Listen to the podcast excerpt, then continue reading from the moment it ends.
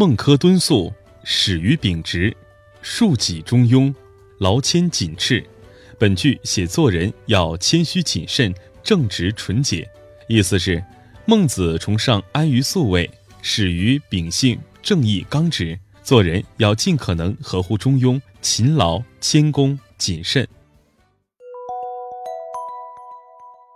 超级谏臣始于，在古代有许多正直的官员，以敢于进谏流芳后世。在他们中间，有的谏言为明君听取，如触龙、魏征；有的进谏失败后遭贬，如屈原、韩愈；有的进谏失败而被杀，如比干、伍子胥。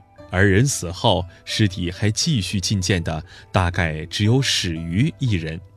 史于字子瑜，春秋时魏国大夫，以耿直敢言、公正无私著称。卫灵公当政时，身边有一个小人叫米子瑕，深得国君宠爱。而严以律己、宽以待人的忠臣徐伯玉却得不到重用。亲小人，远贤臣，主公这样下去，可是要误国的。看到这种情况，史于内心很忧虑，就多次极力进谏。卫灵公虽然表面上也答应任用贤人，斥退奸人，但迟迟不予决断。从此，始于终日闷闷不乐，哀叹声不绝，以至于身染重病，奄奄一息。临去世前，他把儿子唤到病床前，说：“我身为朝廷命官。”活着时不能觐见贤人瞿伯玉，劝退佞臣米子瑕，惭愧呀！死后还有什么资格享受丧葬大礼呢？我死后不要把棺木停放在正堂，放到北堂就行了。始于去世后，家人含泪把棺木移放到北堂，置办丧事。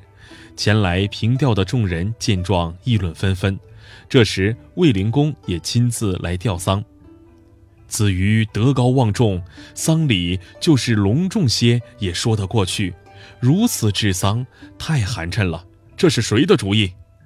卫灵公厉声责问道。史瑜的儿子便将父亲生前的遗嘱告诉了国君。卫灵公听后很惊愕，脸色都变了，说：“这都是我的过失啊！”待我回朝，马上照办，以慰子瑜忠魂。又命人将棺木按礼仪安放正常，隆重祭奠。第二天，卫灵公即传令提拔瞿伯玉为上卿，处罢米子瑕的职务。孔子听说这件事后，大加赞赏，说：“直哉，始于，邦有道如始，邦无道如始。”意思是，无论社会动乱还是安定，他的言行永远都像剑一样正直。正直忠诚是做人的第一品性，始于是忠于国家的典范。